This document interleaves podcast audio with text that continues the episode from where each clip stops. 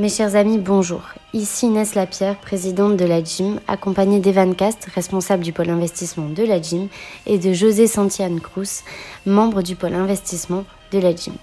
Nous sommes ravis de vous retrouver aujourd'hui pour un tout nouveau épisode de Parlons Finance. Nous allons essayer, à travers ce nouveau podcast, de vous faire découvrir ou redécouvrir un métier lié à la finance. Nous sommes aujourd'hui en compagnie de Thomas Camusard, qui travaille en Transaction Services chez KPMG à Paris. Donc bonjour Thomas, euh, c'est un plaisir de te recevoir aujourd'hui. Plaisir partagé. Euh, premièrement, est-ce que tu peux nous résumer ton parcours académique? Euh, Bien sûr. donc moi j'ai fait un, bac ES e SPEMAT, un coup classique. Ensuite j'ai intégré l'université de Versailles-Saint-Quentin en région parisienne. J'ai fait une licence économie-finance donc pendant trois ans. Et euh, j'ai intégré euh, TBS en, en, admission parallèle, du coup, euh, pour le programme Grande École, au cours duquel j'ai fait un an à Toulouse. Ensuite, j'ai enchaîné sur une année de césure composée de deux stages. Donc, un premier stage en salle des marchés où j'assistais les vendeurs d'actions chez un broker, donc côté sell-side à Paris et un deuxième stage euh, chez Deloitte dans le sud de la France à Perpignan en audit financier. Euh, ensuite, j'ai fait euh, j'ai fait quatre mois à peu près sur le campus de, de Londres. Il existait encore à l'époque. Et euh, j'ai conclu avec un stage de fin études donc chez KPMG en transaction services. Donc du coup, actuellement, euh, tu travailles en TS. Donc, euh, est-ce que tu peux euh, rapidement nous expliquer en quoi ça consiste? Bien sûr. donc le TS, c'est un métier qui est assez complet dans le sens où on a une diversité de clients et de missions assez riches. donc les deux principales, ça va être d'assister soit les, les corporates ou les fonds d'investissement quand ils souhaitent entrer euh, au sein du capital d'une entreprise ou faire une acquisition, euh, l'acquisition d'une autre entreprise pour leur stratégie de croissance externe, par exemple. Donc ça, c'est le côté buy side. Et on a un côté euh, sell side où on fait des vendeurs de diligence. Donc ça, c'est plutôt pour assister les entreprises quand elles souhaitent, par exemple, se financer et ouvrir leur capital à des investisseurs ou tout simplement que le management souhaite sortir de son entreprise et la vendre. Donc ça, c'est les deux, les deux principales missions. Euh, euh, oui, c'est à peu près tout. Enfin, globalement, pour résumer, c'est ça qu'on fait. D'accord. Et KPMG est principalement connu pour euh, l'audit. Et comment se situe, euh, comment KPMG se situe au niveau des transactions services? Est-ce que les autres Big Four euh, sont ses principaux concurrents ou est-ce qu'il y en a d'autres? Euh, écoute, euh, actuellement, on a de la chance d'être premier. Je crois que ça fait euh, ça fait deux ans qu'on ressort premier dans les classements euh, TS. alors, j'ai plus trop en tête les noms des, des classements, mais en as un qui est connu, c'est Décideur Magazine, qui classe souvent les banques d'affaires, les, les, cabinets justement de transaction services. donc, on est plutôt bien positionné, même très bien positionné.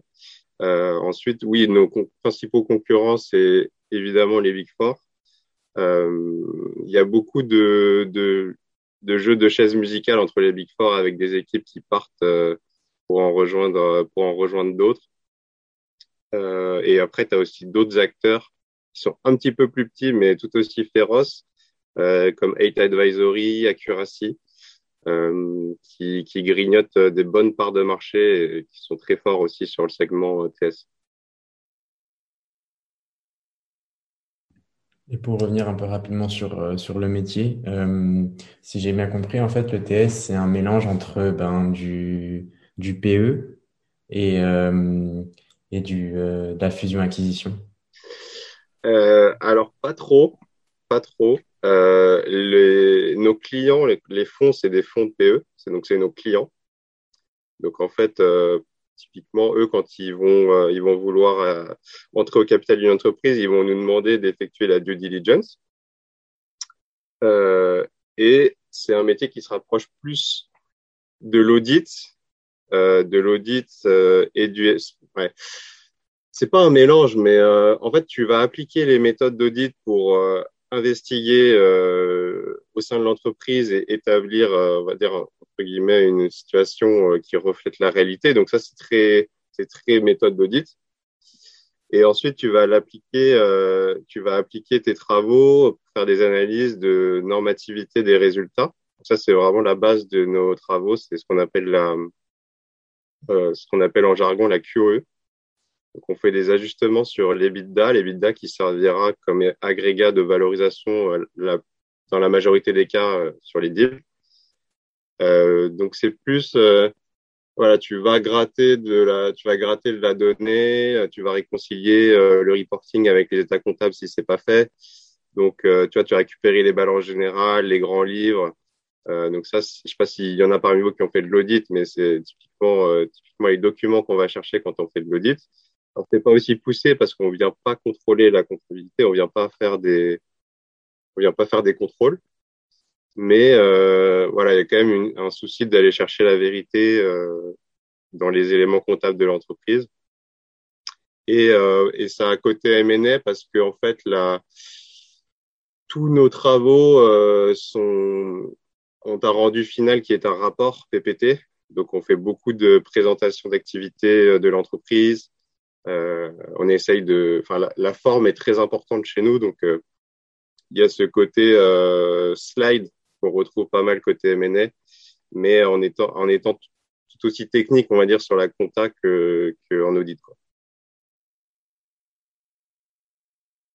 D'accord. c'est plus clair pour toi, mais.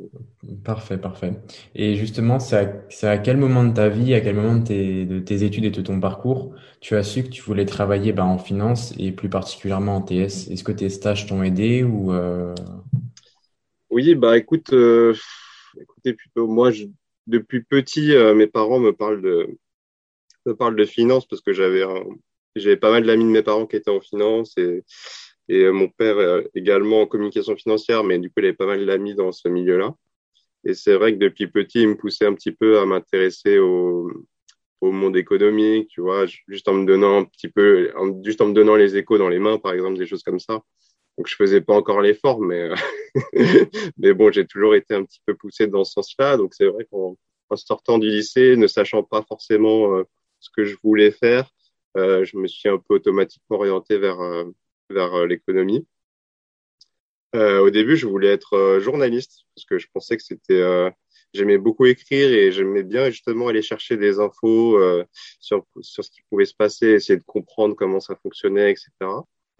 Euh, et, euh, et j'ai pas pris cette voie-là, j'ai pris la voie des la voie de la finance, mais il y a quelque chose qui se ressemble un peu, tu vois, c'est qu'on va toujours chercher les infos, on va toujours enquêter en quelque sorte, et notre rapport, on peut le voir euh, comme un compte rendu euh, d'enquête finalement. Donc, euh, je suis pas si éloigné que ça. et après, pourquoi, pourquoi, pourquoi en TS euh, moi, mon premier stage, ce que je disais en intro, c'est que je l'ai fait en salle des marchés euh, en assistant les, pour assister les vendeurs actions. Et j'avais été, bon, j'avais ce fantasme un petit peu de la salle de marché. J'avais besoin d'aller voir ce qui se passait. Tu sais, les, écrans, les vendeurs, les, les, platines, les mecs qui décrochent de téléphones. J'avais besoin de voir ça. Et, euh, mais je me suis, je me suis quand même rendu compte que c'était pas fait pour moi, dans le sens où j'avais trouvé un, ça un petit peu superficiel ou alors j'y étais peut-être j'y étais peut-être allé un peu vite avec euh, pas assez de connaissances. Euh, du coup, à la fin, je me suis dit, mais en fait, il faut que je fasse, euh, il faut que j'aille voir quelque chose de plus concret. Et c'est pour ça que je suis parti euh, en audit à Perpignan. Donc, pour travailler sur des, moi, j'étais quand même audit grand compte, mais c'était des, c'était du SMID, ce qu'on appelle du small et mid cap.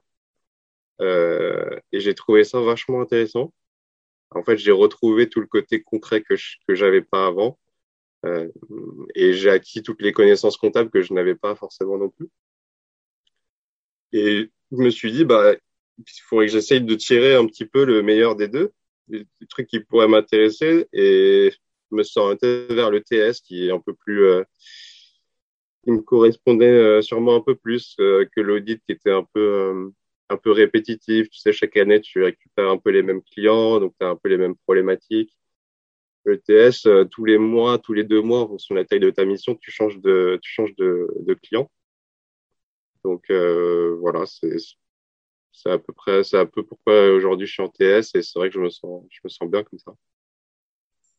D'accord. Et toi qui donc une expérience en audit également, euh, l'audit euh, intègre de plus en plus les nouvelles, les nouvelles technologies comme euh, l'intelligence artificielle, etc. Connaît-il de, des transactions services Écoute, pas à ma connaissance. En tout cas, moi, j'en utilise pas forcément. J'utilise, on utilise Excel et, PowerPoint hein, essentiellement.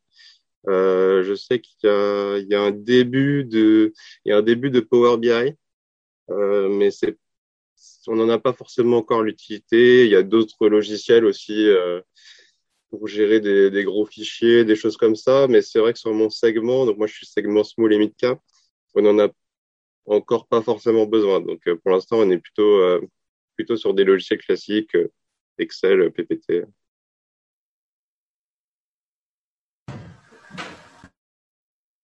Et quelle est la suite logique après avoir fait du TS Est-ce que c'est euh, tu peux faire ça toute ta vie ou il y a des métiers voilà qui qui peuvent intervenir après ça? Euh, Écoute, tu peux faire ça toute ta vie si, si tu en as envie. euh, je sais pas s'il y a une suite logique, mais c'est ça ouvre pas mal de portes, je pense. Tu peux aller euh, soit dans un grand corporate, tu peux tu peux aller par exemple à la direction M&A d'un corporate pour gérer un petit peu tous les processus d'acquisition des cibles euh, que tu pourras avoir. Tu peux, euh, tu peux faire euh, directeur financier, si tu veux.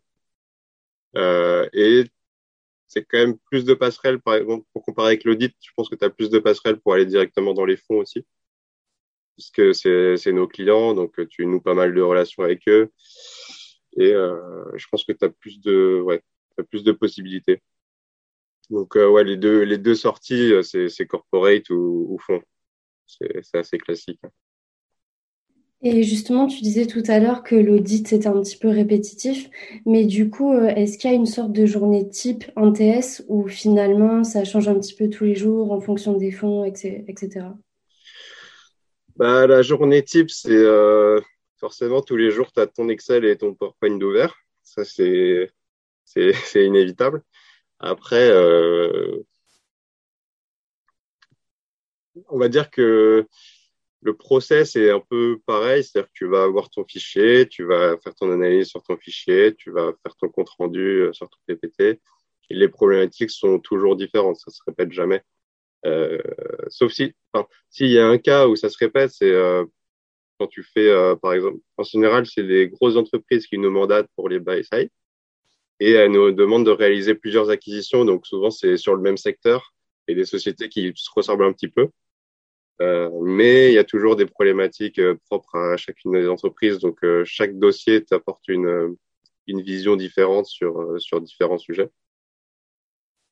Mais la journée type, c'est en général, on commence vers 9h, 9h30. On aime même prendre un petit café avec son équipe quand même pour, pour souder les liens. et après, après, analyse euh, Excel, euh, PowerPoint toute la journée. Tu peux avoir un call client. On a, on a beaucoup de, quand même de liens avec le client. Call client euh, pour poser tes questions, pour demander des documents, euh, etc. Et ensuite, la journée se termine quand elle se termine. Donc, non, bah, en moyenne, ça dépend. Les, les, les débuts de mission sont un peu plus tranquilles. Donc, tu peux finir vers vers 21h, voilà, 21h30. Et après, en fin de mission, ça peut s'accélérer un petit peu. Euh, tu peux avoir à finir un peu plus tard euh, pour, euh, pour, rendre le rapport, hein, parce qu'il faut, il y a une deadline. Euh, nous, on a un calendrier assez précis. C'est la tarification de nos missions est basée sur un calendrier, donc il faut le respecter. On peut, on peut se donner un petit peu, travailler, voilà, un petit peu le week-end mais c'est pas c'est pas le c'est pas le rythme du MNS, c'est quand même un petit peu moins, je pense. Et selon toi, c'est qu'est-ce qu'un bon consultant en, en TS euh, Un bon consultant en TS, euh, je pense que c'est quelqu'un qui est curieux déjà, euh, parce qu'il faut avoir envie de il faut envie de, il faut avoir envie d'aller creuser euh, dans les informations, il faut avoir envie, faut avoir envie de te poser des questions aussi sur ce que tu vois, pas forcément t'arrêter à la première, à la première chose. C'est pas parce qu'on te donne un, une information que celle-ci est vraie déjà. Bon, a priori, elle est vraie, mais il faut que tu quand même te poses la question de savoir euh, pourquoi, comment elle est vraie, comment je peux vérifier si c'est vrai, etc. Donc, euh, la curiosité. Euh, ça, ça permet aussi d'avoir une bonne relation avec ton client, de montrer tu vois que tu es intéressé par son entreprise. Ça permet de, de garder le lien. Peut-être qu'il aura d'autres missions pour toi. Donc, c'est très important d'être curieux. Euh, et après, la, curieux et la principale qualité, c'est quand même la rigueur, euh, surtout au niveau euh, au niveau junior, euh, même senior. On va te demander de d'être hyper carré. fais, il faut être hyper cohérent dans tout ce que tu fais, d'appliquer toujours toujours la méthode, voilà, la méthode KPMG dans mon cas. Je pense que j'ai sa méthode, mais voilà, il faut que tes, Excel ils soient carrés, il faut que tes PPT soient carrés, il faut que tes tableaux ils soient carrés. Tu as des règles très précises de, ce qu'on appelle la charte qui sont respectées. Donc euh, ça, c'est rigueur, rigueur euh, euh, quelque chose. On dit souvent la rigueur et il y a aussi euh, un truc qui est très lié, c'est d'être cohérent en fait. Et ça, ça va de pair avec la rigueur, c'est que quand tu fais un tableau de, de cette forme-là, quand tu mènes ton analyse avec telle méthode, il faut que toutes tes zones d'analyse elles, aient la même méthode. Tu peux pas te dire, euh, d'accord, j'analyse comme ça sur cette année et sur l'année d'avant, j'analyse autrement. Non, il faut que ce soit cohérent. Et c'est un peu le maître mot de nos rapports, c'est que si tu appliques une règle en page 1, il faut que tu aies la même règle sur les pages derrière.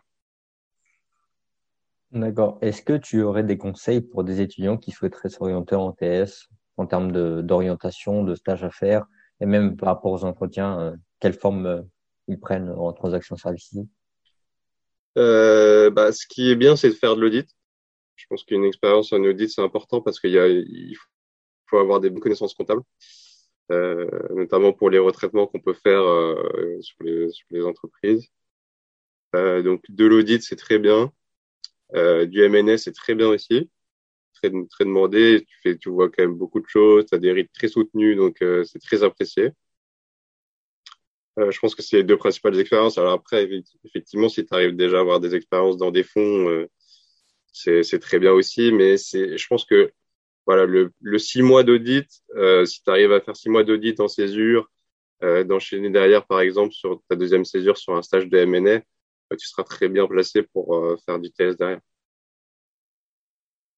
Et euh, oui, après, sur. Euh, pardon, c'était quoi la, la fin de ta question? Euh, Par rapport aux entretiens, quelle forme ils prennent, euh, les connaissances techniques ou, ou les, les caractéristiques? Euh, bah écoute, les entretiens, en général, tu vas avoir euh, trois tours. Trois tours, c'est assez classique. En premier tour, avec un junior senior, enfin, avec un junior et un senior. Euh, ensuite, tu vas sûrement rencontrer un manager, senior manager et sûrement l'associer au troisième tour. Après entretien, on peut te faire un cas technique et on peut te donner un, un Excel avec des comptes, euh, avec des états financiers et, et, une QE, donc qui regroupe les ajustements que tu peux faire euh, sur, ta, sur ta société. On peut te demander euh, bah, d'expliquer les ajustements, d'essayer de les rationaliser, pourquoi est-ce qu'ils ont été passés, voir si, si, tu comprends bien en fait la logique de, de normativité des résultats. Euh, et après, c'est connaissances comptables classiques. Et à mon avis aussi, un peu de, ça rejoint, tu vois, le truc de curiosité, enfin, la qualité euh, de curiosité dont je parlais tout à l'heure, c'est que on va te demander aussi, je pense, euh, as pas mal de questions sur l'activité économique, ce que tu en penses, euh, quel est l'état du tissu industriel français aujourd'hui, des choses comme ça. Mais bon, c'est normalement des choses euh, quand on est étudiant à TBS en finance, on, est intéressé, donc euh, on ne fait pas de souci là-dessus. Et pour finir, euh, concernant l'actualité du métier, avec la crise actuelle, est-ce que ton métier, euh, l'activité de ton métier, elle a été impactée? Euh, Écoute, moi personnellement, j'ai pas été impacté parce que j'ai beaucoup travaillé. On n'a pas eu de, on n'a eu aucun chômage partiel ou quoi que ce soit, donc on n'a pas eu trop, on n'a pas eu forcément une baisse de rythme. D'ailleurs, je crois que, actuellement, le, les fusions-acquisitions ont retrouvé leur, leur, plus haut historique, je crois, d'avant crise. Donc, euh, non, on n'a pas eu trop, trop d'impact. Honnêtement, euh, je pense qu'on avait pas mal de missions qui se terminaient euh, aussi pendant ce, enfin, au début du confinement, là, quand il y a eu peut-être un petit coup d'arrêt, au moment du confinement, il y a pas mal de missions qui se terminaient. Et ensuite, ça a continué à bien enchaîner. Euh, le, en fait, le small et mid, c'est quand même hyper résilient euh, aux crises. Je crois qu'on l'avait déjà vu en fait pendant la crise de 2008-2009. Il n'y avait pas eu forcément une grosse baisse d'activité sur les sur les small et mid. Donc euh, non, sur le Covid, euh, on travaille toujours à fond. On est toujours à fond. C'est parfait. Bah écoute, euh, on te remercie d'être venu. Merci pour toutes les réponses que tu as apportées. Bah, merci à vous. C'est une très bonne initiative. Je vous remercie.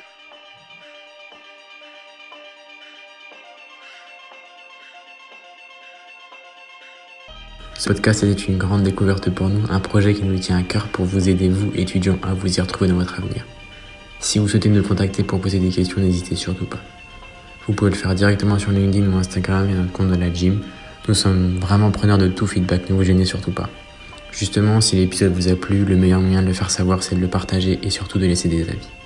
Merci à tous et je vous dis à très bientôt pour un nouvel épisode de Parlons Finance.